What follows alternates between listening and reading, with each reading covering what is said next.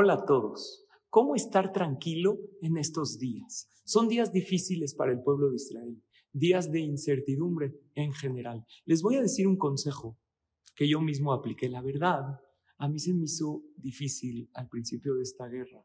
Me sentía con miedo.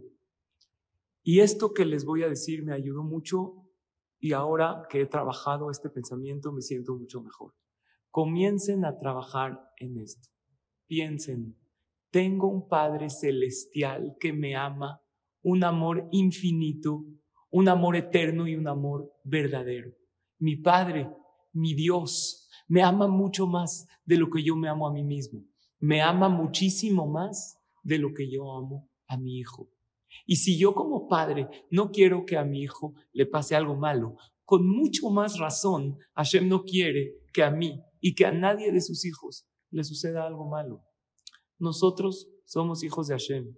Dice el Talmud en Masejet Kiddushin, en la página 36, aunque no cumplamos con la voluntad de Hashem, de todos modos nos llamamos hijos y el amor de Hashem hacia nosotros sigue intacto, muchísimo más que el amor de un padre o de una madre a sus hijos.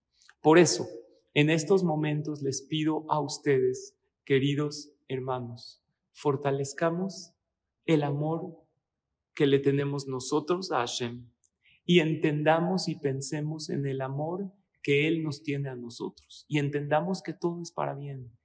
Hay que tener en Muná que si Hashem nos hizo esto y nos está haciendo esto, viene con muchísimo amor, porque Él sabe que esto es lo bueno para nosotros, aunque nosotros no lo entendamos. Y cuando nosotros lloramos, no estamos sufriendo solos. Él también llora. Hashem llora con nosotros. Hashem llora con las familias que han tenido pérdidas, que tienen dolor, que tienen sufrimiento. Por eso, queridos hermanos, de ninguna manera caerse anímicamente, ya que tenemos a nuestro Padre Celestial que está con nosotros todo el tiempo.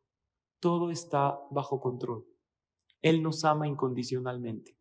Ese tipo de pensamiento a mí personalmente me ayuda a sentirme más en paz y a poder pasar estos momentos difíciles que estamos atravesando como a Israel. Me ayuda a pasar estos momentos con más fe. Y les pido que transmitan fe a sus familiares, a sus hijos y a las personas que están a su alrededor. Y ojalá y pronto veamos salvaciones y alegrías.